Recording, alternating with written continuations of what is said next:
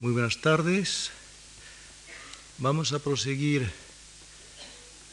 este ciclo cervantino iniciado anteayer, pasando a la segunda de las lecciones que lo componen y que es, como les dije el otro día, un acercamiento a la circunstancia histórica en la que se encontró Cervantes y más concretamente a principios del 17, pocos meses después de la publicación del Quijote en el Valladolid de Felipe III. Y el motivo de esta aproximación será el proceso Espeleta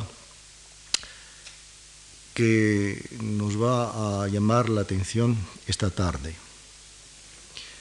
Cervantes, como ya vimos, se nos aparece ante todo en su vida como testigo y actor de la época de Felipe II, desde los años de Lepanto y del cautiverio de Argel hasta las comisiones andaluzas que desempeñó durante los preparativos de la Armada Invencible.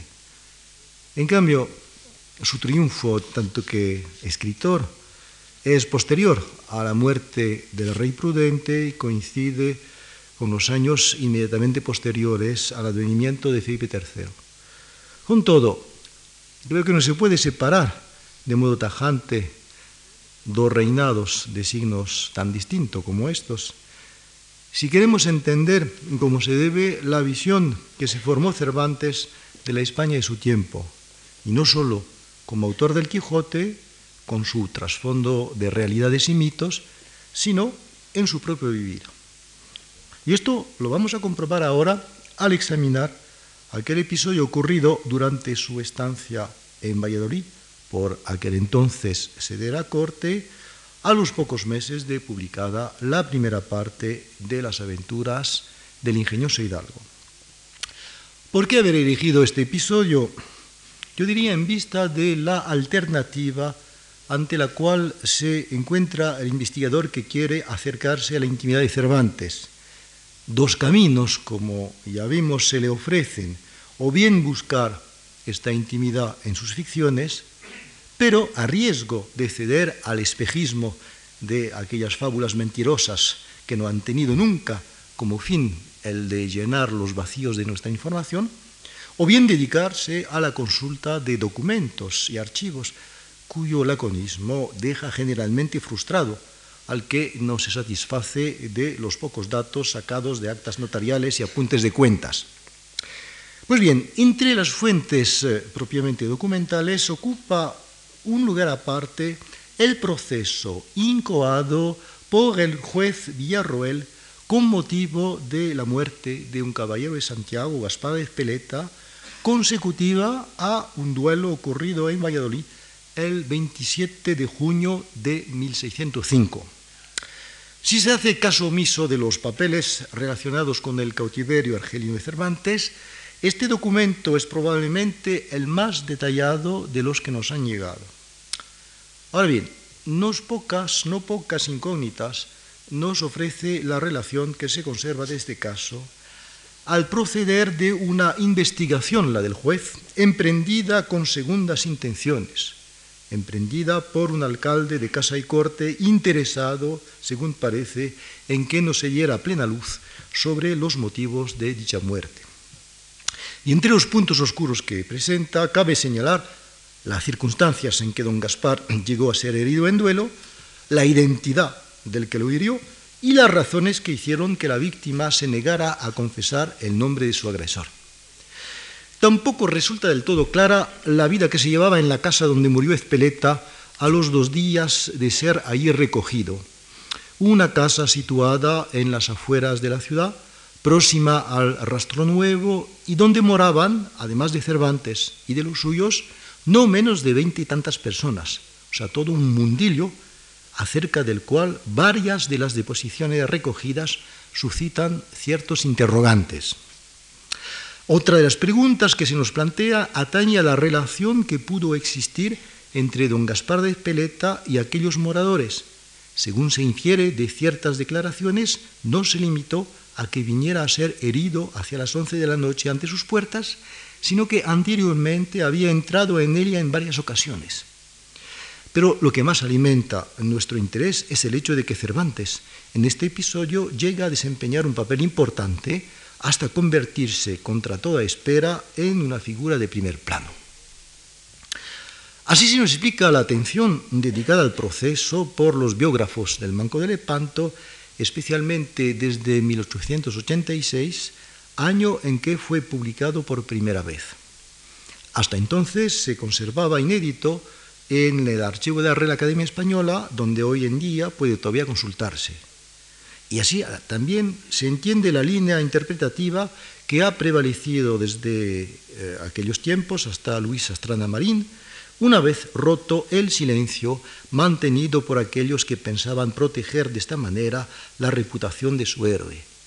¿Qué línea? Pues reconstruir la trama de los acontecimientos con el fin de demostrar que Cervantes, encarcelado por orden de Villarroel durante un par de días, no solo fue afectado por las insinuaciones de cierta declarante en contra de sus hermanas y de su hija, sino que padeció los efectos de la mala fe del juez, empeñado en que no se descubriera el nombre del que mató a don Gaspar. Bueno, pues mi propósito es distinto. No pretendo aquí volver a narrar con todo detalle lo sucedido, Tampoco, lo siento, aportar revelaciones sensacionales destinadas a establecer la inocencia de Cervantes en un asunto protagonizado por un calavera, víctima probable de un marido ofendido, con quien el juez Villarroel mantenía sin duda relaciones profesionales y de amistad. Lo que más me parece eh, significativo rebasa no solo el mero anecdotismo de los hechos referidos, sino también los aspectos específicos de la investigación policíaca a la que dieron lugar. Es sencillamente la luz que arroja este documento con sus cuarenta y tantas deposiciones sobre la vida que se llevaba a principios del siglo XVII en la corte de Felipe III. Nuestro conocimiento de esta vida suele proceder o bien de los pocos datos que nos proporcionan los archivos parroquiales y notariales, o bien del testimonio, valioso por cierto, pero que debe manejarse con precaución, de visitantes y viajeros como Piñeiro da Veiga o Barthélemy Joly. Con respecto a estas dos categorías de fuentes, la novedad del proceso Espeleta estriba no solo en el amplio abanico de declaraciones que comporta, sino en las perspectivas que nos abren sobre un mundo variopinto integrado por individuos de diferentes edades y condiciones. Este mundo es el que importa reconstruir para situar a Cervantes en su debida circunstancia antes de acercarnos a él.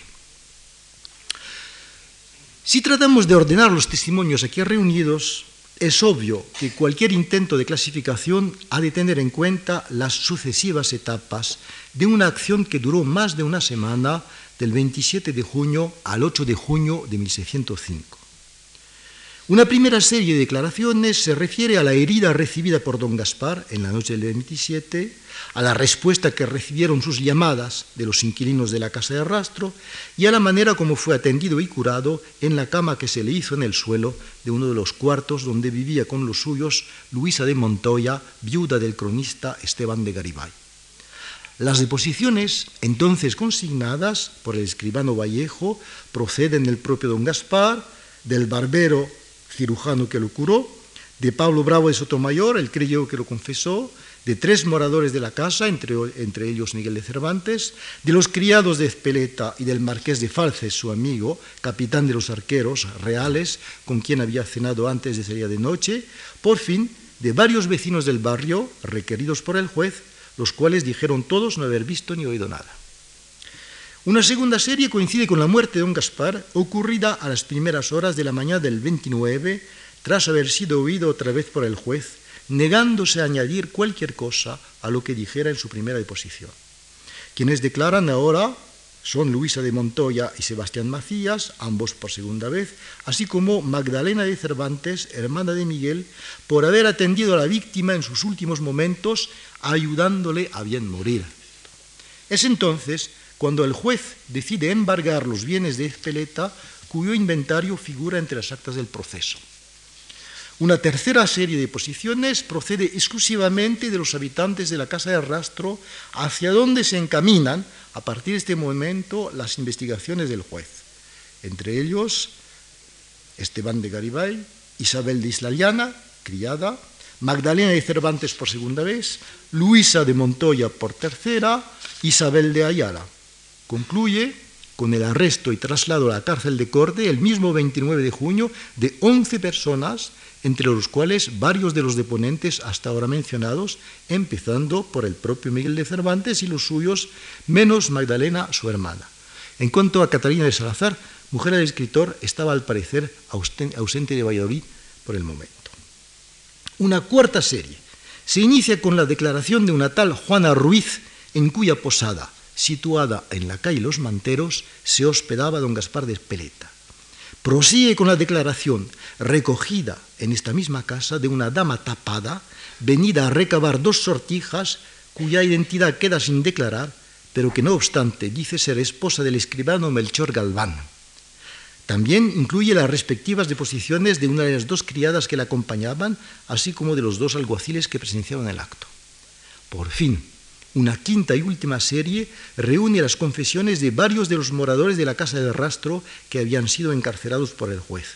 La sobrina de Miguel, Constanza de Obando, Andrea de Cervantes, su otra hermana, Isabel de Saavedra, su hija, así como otras personas que no voy a citar. A falta de presunción legal contra los encarcelados, los cuatro alcaldes de Valladolid, el primero de julio, deciden de, en audiencia excarcelarlos bajo fianza. Mientras tanto, en víspera del entierro de don Gaspar en San Francisco, se ordena la entrega de sus bienes al marqués de Falces, de lo cual se infiere que la investigación se dio por concluida, aunque no se nos dijera quién fue el que mató al caballero. Así pues, estas cinco series de declaraciones marcan los hitos sucesivos de la investigación emprendida por el juez. Sin embargo, al analizar los datos así acumulados, se descubre poco a poco una lógica que trasciende su mera concatenación. Las primeras deposiciones recogidas por el juez abren una pista, la de la vida disipada de Espeleta, de sus calaveradas y amorillos, y más especialmente de las relaciones ilegítimas que mantenía con una mujer casada. Aunque don Gaspar no nos diga nada sobre el particular, limitándose a contestar a lo que se le preguntó acerca del duelo en que fue herido, cuatro testigos contribuyen a iluminar, al menos parcialmente, este asunto. Francisco de Camporredondo, el criado del caballero, Isabel de Islaliana, criada de María Argomedo, Juana Ruiz, la dueña de la casa de la Los Manteros, y por fin la misteriosa dama tapada, con quien tenía amores Espeleta, cuyo nombre declara Campo Redondo, aunque no quede consignado en su deposición. Se llamaba Inés Hernández y estaba casada con el escribano Galván, que tenía su oficio junto a San Salvador. Entonces se inicia una segunda pista, que nos desvía cada vez más de la primera en cuanto el juez orienta sus investigaciones hacia la casa del rastro en su deseo de establecer algún nexo entre la muerte de don Gaspar y las ocupaciones de sus moradores. Y es de notar que Villarroel tuerce rumbo poco después de haber hallado en las calzas del herido un papel doblado hecho billete, escrito toda una cara, el cual, sin leerlo ninguna persona, tomó el dicho señor alcalde en su poder. Además de los cuatro declarantes que acabamos de mencionar, otros testigos merecen especial atención. En un primer momento se destacan Luisa de Montoya, Miguel de Cervantes y Magdalena, su hermana, así como Isabel de Ayala, una beata cuyas insinuaciones dan nuevo rumbo al proceso. En un segundo momento, consecutivo al traslado decidido por el juez, ofrecen interés las confesiones de las tres de las Cervantas, Constanza, sobrina de Miguel, Isabel su hija y Andrea su otra hermana. Significativas también resultan ser las de Juana Gaitán, María Ramírez y Diego de Miranda. Este último, en efecto, vivía mancebado con María Ramírez, alimentando así las acusaciones de Isabel de Ayala. Por su parte, Juana Gaitán dice haber recibido en su casa a dos próceres, el duque de Pastrana y el conde de Concentaina, interesados, al parecer, en que se publicaran las obras póstumas del poeta Pedro Laínez. Por fin es de notar que en varias de las declaraciones susodichas aparecen los nombres de tres conocidos de Miguel y su familia, Agustín Raggio, Simón Méndez y Fernando de Toledo, señor de Igares, sobre quienes hemos de volver más adelante. A fin de cuentas, la primera pista por la cual podía haber proseguido la investigación queda convertida en un callejón sin salida, tras las deposiciones de Juana Ruiz y de la dama tapada. Se concede en adelante exclusiva atención a la segunda pista a raíz del testimonio de Isabel de Ayala, corroborado parcialmente por otras declaraciones. Esta bifurcación es la que imposibilita la conclusión normal del proceso, puesto que quedó sin declarar la identidad del que había herido a don Gaspar. Pero la orientación que prevalece desde entonces hace que, a pesar de lo reiterativo de algunas declaraciones, se incorporen cada vez más datos. Se opera de esta forma una progresiva contextualización del caso imprescindible para asentar la lectura que pretendemos ofrecer. Lo que nos importa examinar primero en sus diferentes aspectos es la porción de vida que nos proporciona a su modo el proceso. En primer lugar, el escenario del caso, indicado por varios testigos, debe colocarse dentro de la topografía vallisoletana tal como se infiere de sus respectivas deposiciones. Se trata, por consiguiente, de una evocación fragmentaria de la ciudad, supeditada a los acontecimientos referidos, en una acumulación de datos inconexos mencionados fugazmente y que no siempre resultan fáciles de aclarar. Empezando por el duelo, se nos dice que tuvo lugar cerca del matadero o rastro nuevo, también llamado rastro de los carneros, edificado pocos años antes en la orilla izquierda del Esgueva para suplir las insuficiencias del rastro viejo situado en la otra orilla. Así pues, ocurrió el suceso al sur de la ciudad, en una zona recién urbanizada dentro del proceso de extensión consecutivo a la mudanza de la corte. Allí se encontraban cinco pares de casas construidas pocos meses antes por Juan de las Navas, donde Cervantes se estableció con los suyos en una fecha desconocida, si bien a todas luces posterior a agosto de 1604. Eran probablemente mansiones más decentes de lo que se ha afirmado, pero levantadas a toda prisa en unos años de fuerte crecimiento demográfico. Además, estaban situadas a pocos pasos del maloliente Esgueva, que se podía cruzar allí por un puentecillo o pontezuela de madera mencionado varias veces en un barrio periférico donde vivía, como veremos, gente de mediana o modesta condición. Con todo, en una ciudad de contrastes, como podía serlo la capital del reino, estas casas no quedaban muy distantes de la puerta del campo a la que aluden diferentes testigos y que aparece al comienzo de la novela del casamiento engañoso, al salir el alférez campuzano del Hospital de la Resurrección. Efectivamente, allí se encontraba este edificio, mencionado por uno de los declarantes, mientras aparece llamado alguna vez Hospital de la Puerta del Campo. En este hospital, cercano a la casa de Cervantes, se hallaban Cipión y Berganza, los dos protagonistas del coloquio de los perros, la noche en que descubrieron que gozaban del don de la palabra. Esta localización contribuye a ambientar el suceso que iba a concluir con la muerte de Espeleta. Encaja perfectamente en la aventura nocturna de un calavera que se había puesto, antes de salir, la capa de su criado, llevando además broquel y espadín de noche. Concuerda también con las circunstancias de aquel duelo, consecutivo un encuentro con un desconocido que se puso a reñir con don Gaspar, pequeño de cuerpo, vestido de negro, iba sin cuello con una válvula blanca y llevaba la capa caída del hombro. En este sentido, el Valladolid evocado en el proceso es de otro tenor que la ciudad celebrada por Barthélemy Joly o Piñero da Veiga. No hay en él referencia alguna a la Plaza Mayor, a las nuevas casas que se habían edificado en torno al Campo Grande, o a lugares de diversión y recreo como el Espolón, situado a orillas del Esgueva, a donde Campuzano y Peralta, una vez concluido el coloquio de Cipión y Berganza, deciden ir a recrear los ojos del cuerpo tras haber recreado los del entendimiento. Tan solo en contadas ocasiones llega a ampliarse este escenario hacia otros horizontes al hilo de tal o cual deposición. Así es como se nos descubre una puerta, la de Santisteban, citada por uno de los testigos, la cual se encontraba más al este de la del campo, al final de la calle Los Herradores. Se menciona asimismo la fuente de Argales, recién edificada, a donde Isabel de Islaliana pensaba ir por agua pocos momentos antes del duelo. Situada en la huerta del convento de San Benito, al oeste de la ciudad, era celebrada a modo de chanza como una de las siete maravillas de Valladolid. También se alude a las obras emprendidas en el sitio donde se hace el pilón, el cual al parecer se encontraba junto al Campillo al principio de la que hoy es calle del Rastro. De igual modo se perfilan algunas vías y calles, la Cuestecilio del Hospital de la Resurrección, la calle del Perú, también así llamada hoy en día, ambas cercanas al lugar donde se produjo el encuentro, no lejos de un puente de piedra distinto del puentecillo de madera por donde se podía pasar el esgueva e ir del uno al otro rastro.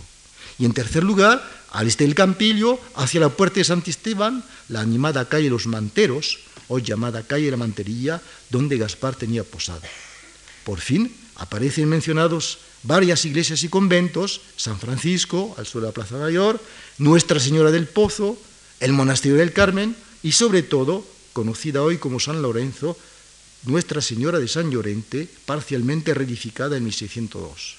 Allí, día y noche, acudía la gente para sus devociones, estando la iglesia llena de bote en bote. Y así se nos explica que Luisa de Montoya, junto con Luisa Esteban de Garibay, sus hijos, y Magdalena de Cervantes, acabara de volver de este santuario en el mismo momento en que fue herido Espeleta. Una segunda aproximación al caso nos lleva a examinar la condición de los 42 declarantes. Figuran dos clérigos entre ellos, Pablo Bravo de Sotomayor, que confesó a Espeleta después de su traslado al cuarto de Luis de Montoya, y el hijo mayor de esta, Luis de Garibay, de órdenes menores. También dos caballeros, santiaguistas los dos, don Gaspar de Espeleta, por supuesto, y don Diego de Miranda. Entre los demás, probablemente algunos serían hidalgos, como Luisa de Montoya, viuda del vizcaíno Esteban de Garibay, o Jerónima de Sotomayor, mujer de un continuo del duque de Lerma, por no decir nada del propio Miguel de Cervantes, cuyo padre, como se sabe, hizo constar en la misma ciudad medio siglo antes su calidad de algo notorio. Pero es obvio que la mayor parte de los testigos eran pecheros. Entre estos, 18 resultan ser varones con oficios, cuando se mencionan, que nos permiten situarlos en la escala social. Un cirujano, cuatro criados, dos tratantes, un cochero de los duques de Saboya y dos alguaciles. Varios testigos varones, sin embargo, no dicen ejercer oficio, lo mismo que las veintitantas mujeres, con excepción de Juana Ruiz, la huéspeda de don Gaspar, y de cuatro criadas. Dos mujeres, además, Magdalena de Cervantes e Isabel de Ayala, declaran ser beatas. Otro criterio de interés resulta el de las firmas. Diecinueve declarantes firman sin más señas su deposición. Seis la firman de su nombre, lo cual parece dar a entender que tan solo sabían firmar, mientras los anteriores sabían firmar y escribir a la vez. Quince no firman por no saber, a los que cabe añadir cuatro testigos que no firman por no poder. Llaman a nuestra atención el caso de Isabel de Saavedra, la hija del escritor, la cual firmó el juicio de su nombre y luego dijo que no sabía firmar y no firmó. Dicho de otra forma, un entorno social que no carece de homogeneidad, el cual hace resaltar por contraste la calidad de la víctima, pero donde pueden deslindarse varios estratos, el de los inquilinos de la casa de rastro, el de los vecinos de las casas colindantes, de condición más humilde, por fin el de los servidores y criadas. La suma de estos tres grupos representa la totalidad de los deponentes menos cuatro. El contraste observado entre don Gaspar y los demás declarantes se refleja en los comportamientos que unos y otro ostentan. Casado y padre de dos hijos, a los que dejó en Pamplona para servir al rey, Espeleta llevaba una vida ociosa y desarreglada. El día en que ocurrió el duelo, almorzó con su amigo Falces, luego, cito, a hora de las cuatro o de las cinco de la tarde, según cuenta su criado, fue a su posada donde se echó encima de la cama desnudo y reposó un rato. A hora de las seis salió de la ciudad con el marqués a dar un paseo a caballo. Por fin, tras haber cenado con su amigo, emprendió una salida nocturna que iba a conocer un desenlace trágico. Francisco de Campos Redondo, su servidor, declara, cito, que ha tratado y trata amores con una mujer casada, que los nombres y casa ha declarado al dicho señor alcalde, y que habiendo venido a noticia del dicho su marido, tiene entendido que han habido y tenido dares y tomares y pesadumbres, porque el dicho don Gaspar entraba y salía de ordinario en su casa, y muchas noches se quedaba ahí, y que lo que harían no lo sabe, más que de los amores de ambos eran muy conocidos y sabidos en todos los criados. Juana Ruiz, por su parte, corrobora estos datos al decirnos que en más de tres meses que posó don Gaspar en su casa, no durmió en ella 15 días, porque se quedaba a dormir fuera y no comía en su aposento en casa. Muy otro parece haber sido el estilo de vida de los demás declarantes, en vista del trastorno provocado entre ellos por el duelo. En aquella hora tardía, poco propicia por la mala caída del alumbrado a cualquier forma de actividad, las ocupaciones a que se dedicaban se refieren con todo pormenor. Algunos, como Catalina de Aguilera, estaban todavía cenando. Otros iban a acostarse, como Isabel de Saavedra, o se habían acostado ya, como por ejemplo su padre, o aquel vecino del barrio tratante de rastro que se acostó temprano porque había de madrugar para ir a Tordesillas. Isabel de Ayala, por su parte, estaba en una casa pared en medio de otro vecino. Otro, por culpa del calor reinante, había salido a tomar el fresco junto al puentecillo de Esgueva. Por fin, como ya sabemos, una de las criadas declara haber ido por agua a la fuente de Argales. Los datos que resultan más bien escasos en estas exposiciones son los relativos a la vida cotidiana en su materialidad, o sea, disposición y arreglo interior de las casas, ajuar, indumentaria, alimentación, usos y hábitos caseros. Únicamente don Gaspar nos proporciona alguna información acerca de lo que vestía y poseía por medio de los dos inventarios que se conservan de sus bienes, además de varias prendas de vestir, armas y papeles, un bolsillo en que había una yesca con pedernal y eslabón, un libro dorado en latín que nos especifica y otro libro pequeño intitulado Doctor Villalobos. Por lo que se refiere a los demás declarantes, se nota ante todo lo nutrido del grupo formado por los huéspedes de la casa de rastro, en cuyo portal a la izquierda había por añadidura una taberna frecuentada por los tratantes y demás gente del barrio. En el piso primero, también a mano izquierda, vivían Cervantes, su mujer y su hija, sus dos hermanas y su sobrina, así como su criada, María de Ceballos. En el mismo piso, a mano diestra, se aposentaba Luisa de Montoya con sus dos hijos, su hija y su criada.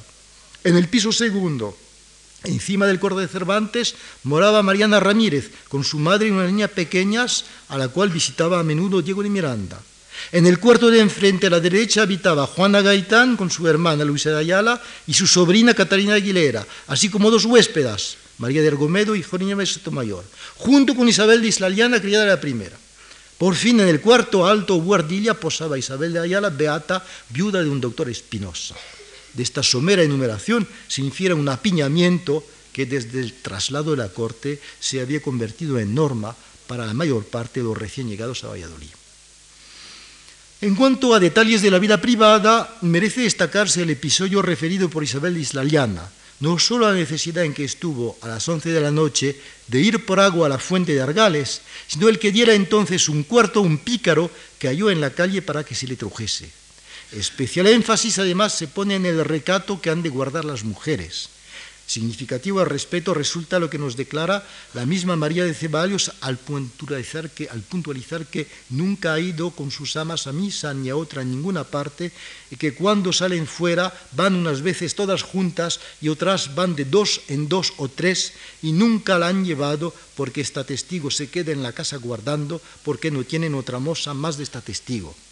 Por cierto, Semejante insistencia se explica como respuesta a las insinuaciones de Isabel de Ayala, pronta en criticar las libertades, supuestas o efectivas, de Mariana Ramírez y de la Cervantas, así como en denunciar las visitas masculinas que suelen recibir los moradores de la casa de rastro. Sin embargo, hay informaciones sobre el particular que no carecen de interés. Por ejemplo, sobre si una muchacha de 20 años, al oír voces de cuchilladas, cuchilladas y ladrar a los perros, debe o no debe asomarse a la ventana. ¿Cómo se las arregla para hacerlo a despecho de su prima? Y cómo al oír una voz que dijo, válgame Dios, contestó en el acto, Él te valga. También sobre las formas del galanteo masculino, desde el pellizco que dio a Isabel de Islaliana poco antes del duelo, un embozado que se reveló ser Espeleta, hasta las serenatas y músicas nocturnas que se paró a oír el mismo don Gaspar, pasando por los vestidos que se solían dar a la mujer cortejada, como el faldellín que al decir de Isabel de Ayala, Simón Méndez había regalado a Isabel de Saavedra, el cual le había costado más de 200 ducados. Por fin, capítulo aparte se merece todo lo relativo a las relaciones con el más allá. Ya vimos lo que se nos dice de las devociones femeninas en San Lorenzo.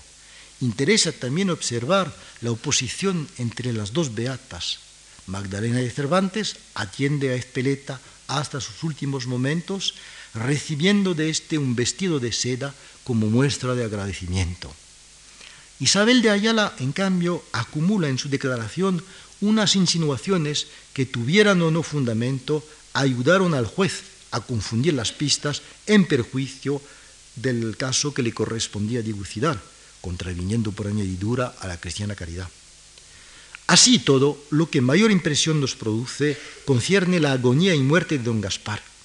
Nos sorprende, por cierto, que después de su traslado al cuarto de Luisa de Garibay, un clérigo acudiera a recibir su confesión porque lo pedía.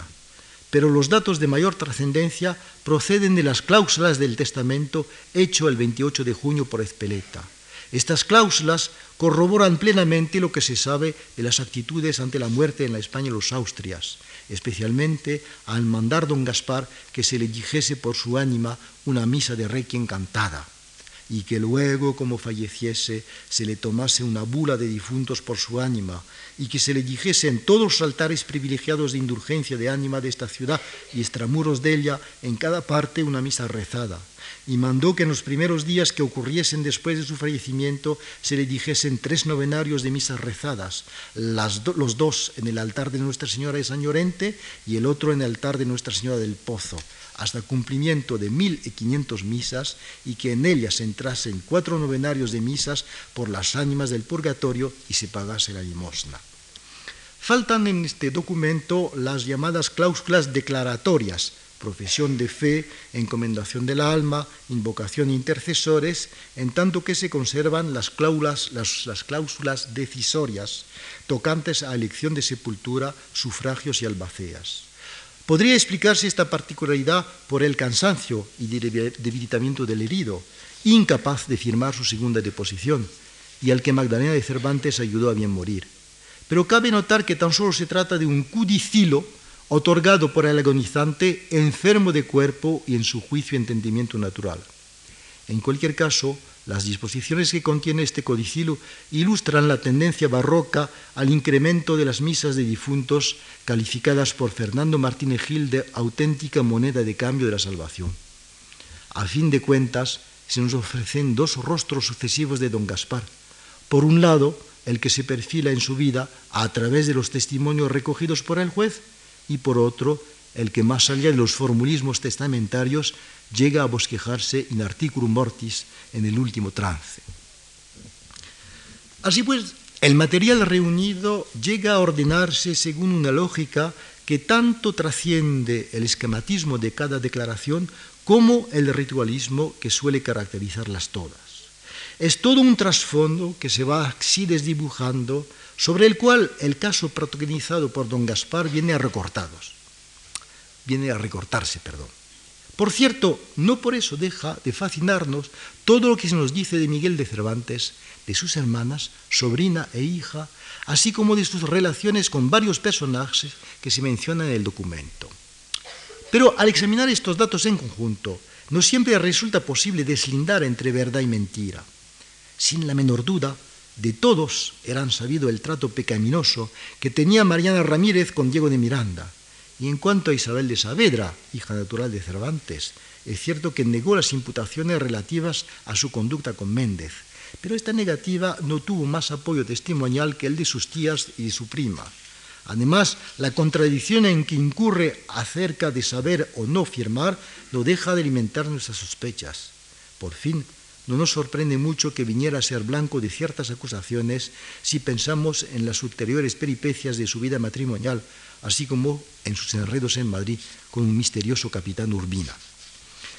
Mucho más atractiva, por cierto, nos resulta la figura de su padre, no solo por tratarse del padre del Quijote, sino por lo que se nos dice aquí de él.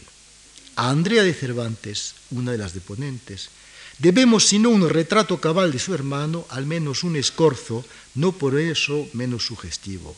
Se le aparece Miguel, cito, como un hombre que escribe y trata negocios y que por su buena habilidad tiene amigos. No cabe duda de que Andrea pretendía de esta forma rebatir las acusaciones de Isabel de Ayala, Pero lo que mayor relevancia tiene en esta respuesta es ante todo el que su hermano venga a ser un hombre que escribe, siendo este verbo un intransitivo, en el sentido de componer libros y otras obras y dejarlas escritas o impresas, aquel ente así definido se perfila ante nuestros ojos como el escritor por antonomasia, el que acaba de publicar la primera parte del Quijote, recién salida de la imprenta de Juan de la Cuesta, y el que ha empezado por aquellas fechas a redactar las novelas ejemplares, entre las cuales dos tendrán al Hospital de la Resurrección como escenario de la acción. Ahora bien, si hemos de creer a Andrea, el que Cervantes escribiera no le impidió tratar negocios, pero ¿cuáles? No sólo las llamadas comisiones andaluzas que le valieron, entre otros sinsabores, ser encarcelado en Sevilla, sino tratos con hombres de negocios con pleno y cabal derecho, aquellos que solían entrar de visita en su casa y a los que mencionan a lo largo del proceso varios de los testigos requeridos por el juez. Sobre estos amigos, como los llama la declarante, arrojaron alguna luz hace ya años las investigaciones emprendidas por Narciso Alonso Cortés. Pero para apreciar cómo se debe los datos reunidos por este benemérito erudito, conviene valerse de las claves que nos proporcionan estudios más recientes y de mayor amplitud además, como los de José Gentil da Silva, Valentín Vázquez de Prada, Modesto Ulloa y Henri Lapère. De Agustín Rayo, el primero, se sabe que tenía por aquel entonces 32 años y era asentista en toda la extensión de la palabra en una época calificada por Fernand Brodel de siglo de los genoveses para España. Emparentado con un Tommaso Raggio, residente en Amberes, y con un Andrea Raggio, establecido en Génova, estaba también relacionado con otra familia de sentistas genoveses, la de los Balbi, llegando a ser de este modo correspondiente de Simón Ruiz. Su actividad, igual que la de sus congéneres, alcanzaba empréstitos públicos, compra y venta de juros y censo, monopolio o paramento de vitales, contrataciones con mercaderes y banqueros, así como a cambios y hasta préstamos a príncipes y magnates. Según nos informan varios documentos, aparece en el medio general de 1597 y le veremos figurar como uno de los principales asentistas en la feria de Medina al año siguiente. Narciso Alonso Cortés nos da a conocer dos pleitos que sostuvo en los años 1600-1603, de los cuales se deducen noticias sobre sus negocios y sobre las relaciones no siempre cordiales que mantuvo con los demás asentistas italianos. Por lo que se refiere a Simón Méndez, era sobrino del mercader portugués Antonio Brandão, con el cual negociaba en 1601. Residente en Valladolid, a consecuencia del traslado de la corte, había comprado en 1602 unas casas a la viuda del escultor Isaac de Juni. Llevaba pues un tren de vida a tono con su condición, siendo desde 1604 tesorero general y recaudador mayor de los diezmos de la mar de Castilla y Galicia. Así se llamaban los derechos de aduana que se cobraban en el nordeste del reino. Cedidos en 1469 al condestable de Castilla, habían pasado un siglo después a engrosar la hacienda real. Administrados directamente por la corona, salvo en contados casos hasta 1595, fueron arrendados luego a Juan López de Vitoria, vecino de Medina del Campo. Se había puesto grandes esperanzas en esta renta, ya que desde el primer momento se situaron en, ello, en ella muchos juros. Pero la disminución de los ingresos a partir de 1568 hizo que estos no fueran suficientes para pagar los juros. Se confirmó la tendencia en años posteriores en un momento en que periclitaba el comercio con el norte y más especialmente las exportaciones de lana y hierro, una crisis provocada por las competencias extranjeras y acrecentada luego por la guerra marítima con Inglaterra y Holanda. Al final del siglo, pues, los diezmos de la mar habían acumulado una gran deuda constituida por juros no pagados. Mediante la emisión de nuevos juros, algunos destinados a los acreedores originales, otros a los que hubieran adquirido los juros por traspaso de alguna quiebra de la renta, se logró reducir el situado mudándose además otra parte de este situado a otras rentas. Y es entonces, precisamente, cuando Simón Méndez, junto con Antonio Méndez y Enrique Doria, se hizo cargo del recaudamiento de los diezmos, aprovechando una coyuntura más favorable, ya que por aquel entonces se firmaban las paces con Inglaterra. Podemos admitir las acusaciones de Isabel de Ayala, según las cuales era público y notorio que el dicho Méndez estaba amancebado con Isabel, la hija de Cervantes. A falta de pruebas fehacientes, mayor trascendencia tiene para nosotros lo que nos dicen sobre el particular los demás deponentes, a saber que Simón Méndez venía a ver a Miguel de Cervantes por tratar de sus negocios, solo que, evidentemente, nos deja algo frustrados el laconismo de esta expresión. Andrea de Cervantes, más explícita, es la única en decirnos que ha visitado a su hermano sobre ciertas fianzas, añadiendo que le ha pedido que vaya a hacer al reino de Toledo para las rentas que ha tomado y que por otro título ninguno no ha entrado. En cuanto a don Fernando de Toledo, también llamado en otras partes Hernando Álvarez de Toledo, estaba en Valladolid cuando se sustanció el proceso, tras haber permanecido varios meses en Flandes al servicio del archiduque Alberto. Las fuentes utilizadas por Alonso Cortés nos descubren, por cierto, la nobleza de sus orígenes, así como los varios cargos militares y diplomáticos que desempeñó en Venecia, Portugal y Francia, pero también nos hacen entrever un temperamento inclinado a los divertimientos y a la ostentación, el cual les llevó a gastar dispendiosamente sus caudales hasta llegar en sus últimos años a una lástima situación, testigo el embrolio en que se había convertido después de su muerte, acaecida en 1638, el asunto de sus acreedores. Otros documentos, cuyo tenor acaba de comunicarme mi amigo Jean Villard, parece indicar que fue gentilhombre de cámara de Felipe II y Felipe III y regidor de Toledo en 1611, antes de figurar entre los adictos del conde duque de Olivares y seguir su fortuna después de 1618. Lo que se desprende de las deposiciones que lo mencionan es que don Fernando de Toledo era amigo de Cervantes desde Sevilla, que le había hecho una o dos visitas en su casa de rastro, que había entrado en él una noche porque le hacían una manga para un juego de cañas. Por fin, que el 28 de junio, o sea, al día siguiente del suceso que causó la muerte de Espeleta, fue a dicha casa con objeto de ver a don Gaspar, pero como había mucha gente, según nos informa Isabel de Islaliana, entró en un aposento del piso de Cervantes y allí se le vio hablando con todas y más especialmente con una señora de la casa a la ventana que cae a la calle. ¿Existe o no relación entre este trato y los negocios de Cervantes con los dos asentistas? Pregunta es esta a la que no podemos de momento contestar. ¿No debe excluirse esta posibilidad si tenemos en cuenta el arbitrismo del señor de Igares comprobado en varias ocasiones por Vilá, así como el hecho de que llegaría más tarde a fomentar un proyecto económico-militar de compañía marítima? Sin embargo, aboga en sentido contrario el apoyo que prestó al viejo capitalismo no genovés de los Fúcares y Mañaras.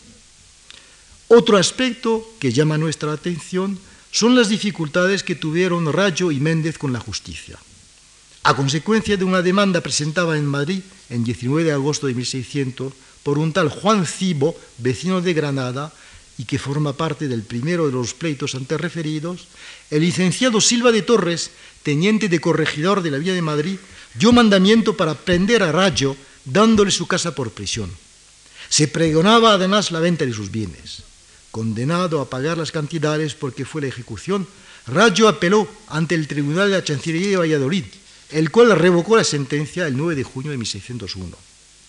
Por lo que toca a Simón Méndez, consta que resultó con deudas de diferentes tratos mercantiles en Madrid y Valladolid y que a consecuencia de ellas sufrió prisión en 1607 en la cárcel de Madrid.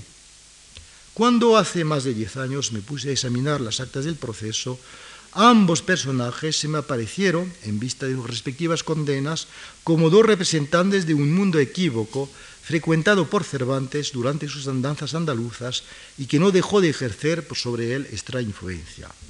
Esta afirmación ha sido rebatida por un cervantista norteamericano, Daniel Eisenberg.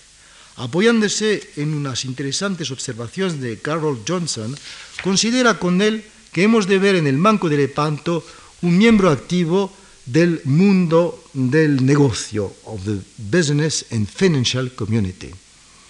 Eran por consiguiente hombres importantes aquellos que visitaban su casa.